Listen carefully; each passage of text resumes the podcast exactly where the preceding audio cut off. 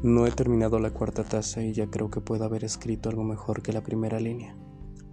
Es decir, si agregamos esto a mi lista de errores semanales seguramente ya podría aceptar sin ninguna vergüenza que ayer comencé a fumar.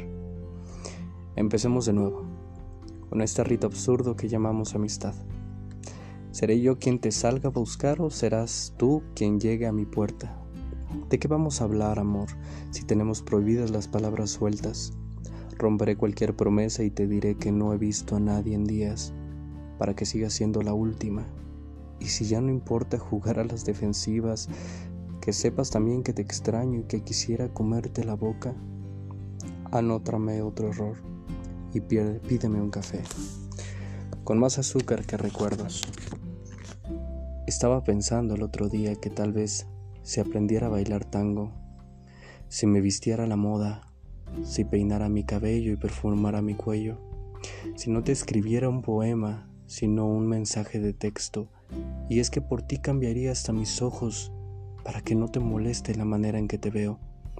Si hiciera todo eso, para llegar hasta tu puerta disfrazado de un hombre nuevo, ¿saldrías conmigo a dar una vuelta? ¿Me dejarías robarte un beso? Acabo de empezar la sexta taza y termino de convencerme estas líneas son innecesarias. ¿Te has dado cuenta que el atardecer no es más que el sol derramándose del otro lado del planeta? Perdón por, perdón por divagar, pero a veces no encuentro las palabras perfectas y me cuesta preguntar, ¿has imaginado de verdad un futuro sin mí?